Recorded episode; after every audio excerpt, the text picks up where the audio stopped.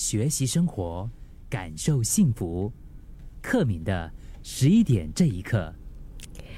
我之前在社交媒体上面看到，就是有一位模特儿吧，他在脸书的社团上啊，就是好像被骂的挺难听的，嗯，因为他算是一个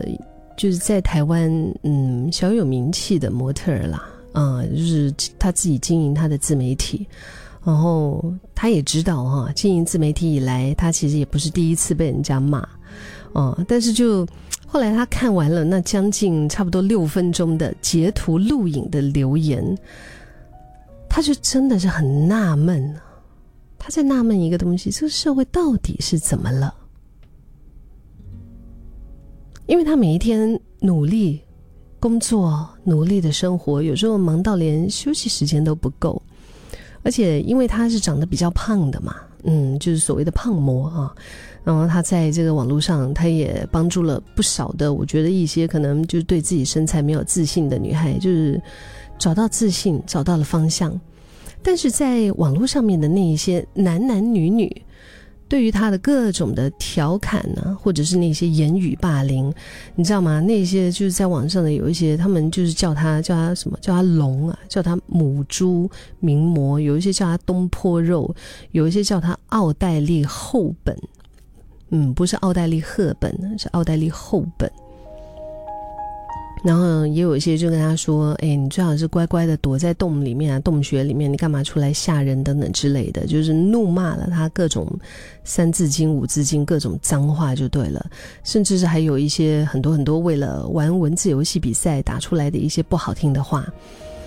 然后甚至是就是因为他有分享到这个嘛，然后他还说有一些人就是甚至在私讯上啊，就是叫他。”站上体重机，证明他有在为他的健康努力。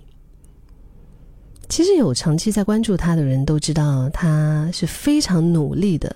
从一百公斤慢慢的瘦下来，然后调整饮食，努力运动，包括体态的雕塑啊，就是让自己慢慢的减耗就对了。但，就是大家可以很有礼貌的去询问他那个。他的整个整个经历过程啊，但是他就觉得说，哎，为什么 你们的口气就是好像是我欠你们的一样？他说我尊重你们不喜欢我这一些真的没有关系，但是为什么不能够好好说话呢？就是说真的，这些称呼他想对我一点伤害都没有，我个人的价值绝对不是这一些人可以定义的，但是真正让人伤心的是这个社会。怎么会这样？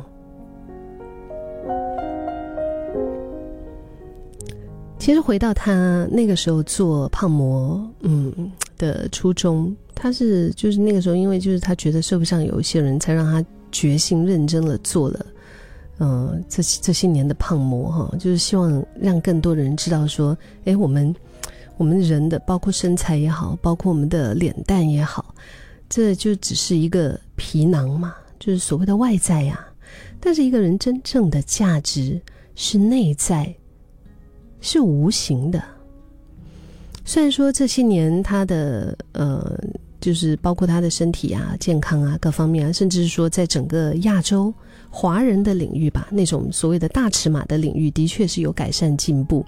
因为像是呃长得比较，尤其是女生哈，长得比较壮一些，或者是胖一点的。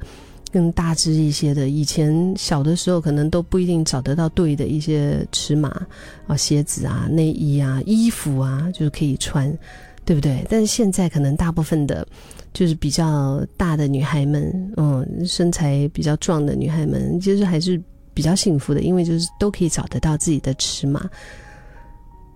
我觉得我们改变不了别人怎么对待我们，但是我们自己可以决定要怎么样看待自己。嗯，因为这个社会上其实有很多很特别的人，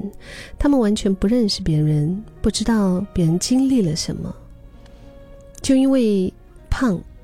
啊，可能这些人会对别人有一些人身攻击或者言语伤害。嗯，就哪怕是你什么都没做，可能你也会被这样子对害对待到。那如果伤害他们的人，他们他们要怎么办？其实有时候我们想一想啊，每个人生下来的时候差不多嘛，走的时候烧成灰的重量应该也差不了多少啊。所以我觉得，尤其是女孩，嗯，女孩们，就请永远一定要记住，不管这个社会多么的让人错愕，我们千万不要为了别人而改变自己。如果要改变，也是为了自己，而不是为了谁。你不必因为怕别人的眼光，然后就非得要穿得很宽松；也不必因为怕别人指指点点，就放弃自己的喜好。嗯，不必因为怕天气热，想穿无袖短裤、短裙还不敢穿；也不必因为怕上下扫描去海边的泳池，也不敢穿泳装。你是自己的主人。其实我们从来都没有鼓励，就是说哦，一定要怎么样才是最好的哦，一定要怎么样瘦才是最好，或者是说，哎，肥胖也很好，或者是怎么样？我觉得，就是也有很多人努力的在让自己想要更健康一些，所以很多的事情其实真的不需要跟别人解释太多，就是不管我胖还是我瘦，我们也可以很大方的告诉别人，其实我身材怎么样，也都跟你无关，对不对？这世界真的是需要多一点的正能量啊！